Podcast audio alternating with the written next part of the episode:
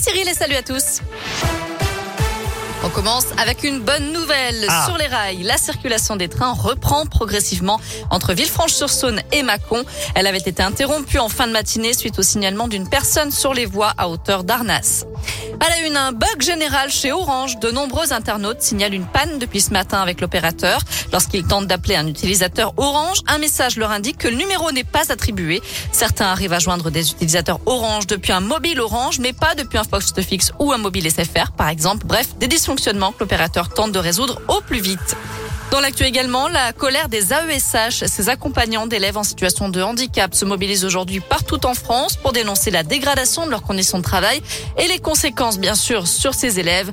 Euh, Ils réclament plus de moyens, de meilleurs salaires, la création d'un statut de la fonction publique et des recrutements massifs. Plusieurs rassemblements ont eu lieu ce matin partout dans la région Auvergne-Rhône-Alpes, mais un pique-nique est organisé en ce moment place Badourian dans le troisième arrondissement de Lyon.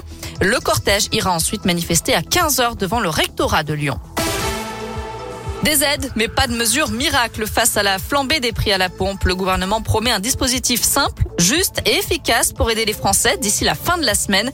Baisse de taxes, chaque carburant ou renfort de l'indemnité kilométrique. Toutes les options sont sur la table. Faudra-t-il le pass sanitaire pour les remontées mécaniques dans les stations de ski cet hiver? La réflexion est en cours. D'après le secrétaire d'État au tourisme Jean-Baptiste Lemoine, le gouvernement y réfléchit.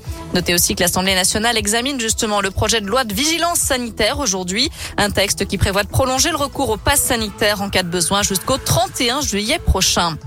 La campagne de vaccination contre la grippe saisonnière débute vendredi. Le gouvernement avance la date pour permettre au public fragile de se protéger le plus tôt possible du virus. Ça concerne les personnes de plus de 65 ans, les femmes enceintes, mais aussi les personnes atteintes d'asthme, de diabète, d'insuffisance cardiaque ou du sida, par exemple. Tous les soignants sont également concernés. Alors il n'y a aucun danger à se faire vacciner à la fois contre le Covid et contre la grippe. Il faut simplement recevoir chaque piqûre dans un bras différent.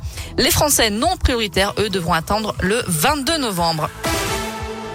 Un mot de foot et la troisième journée de la Ligue des Champions. Le PSG, en tête de son groupe, affronte les Allemands de Leipzig ce soir.